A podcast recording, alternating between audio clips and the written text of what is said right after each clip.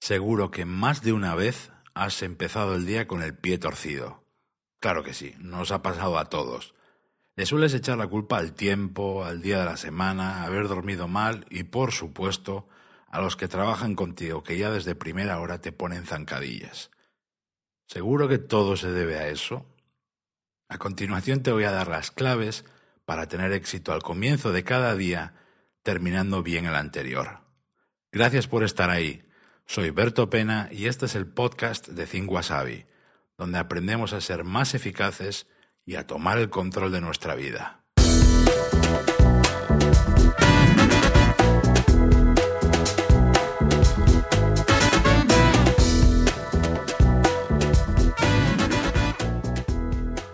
¿Sabías que la gran mayoría de lo que haces cada día lo haces en piloto automático, sin darte cuenta? Por eso las rutinas de cada día definen cómo te salen las cosas y hasta lo que vas a conseguir. Y por eso es esencial no dejarte llevar por ellas, diseñarlas para que estén a tu servicio. La rutina para terminar el día, por ejemplo, es de las más importantes que puedes tener, porque es como si pusieras la llave en la cerradura del día siguiente. Mañana, al levantarte, no la tienes que buscar en tu bolsillo y en el llavero, ya está puesta en la ranura, solo tienes que girarla. Quiero compartir contigo siete pasos esenciales para construir una potente rutina para cerrar bien tu día de trabajo y así empezar mejor el siguiente. 1. Antes de preparar el trabajo de mañana, haz una última revisión del correo electrónico. Identifica si hay nuevas tareas para mañana o si ha habido algún cambio en los planes previstos. Esto es esencial para el resto de puntos que vienen ahora. 2. Abre tu calendario o agenda y examina rápidamente cómo pinta el día de mañana. Fíjate sobre todo en las horas y momentos más y menos calientes. Entre reuniones, llamadas, visitas o tal vez comidas, ¿qué ratos están más despejados y cuáles están más saturados. Necesitas esa información para acertar al distribuir tu trabajo a lo largo de mañana. 3. Al hacer tu lista de tareas para mañana, habrá dos tipos de tareas. Una, aquellas que tengas que hacer porque así lo dice la fecha, es decir, tú no decides, la fecha decide por ti.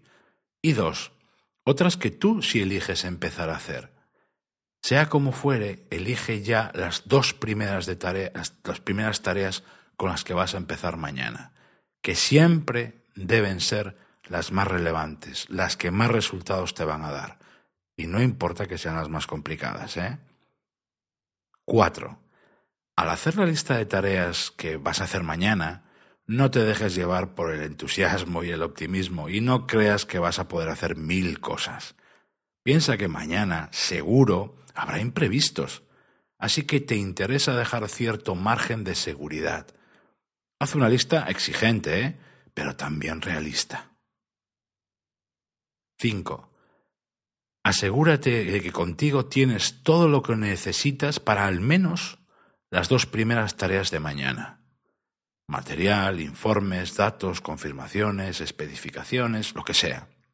Si no lo tienes, pídelo, búscalo y sobre todo, déjalo a la vista para cuando empieces mañana. Este es uno de mis trucos favoritos. Dejarlo todo preparado para la primera o segunda tarea de mañana. 6.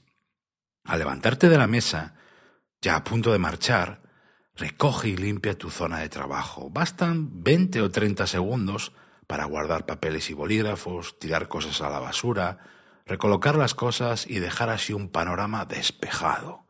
Será un paisaje tranquilo que mañana al llegar tu mente va a agradecer.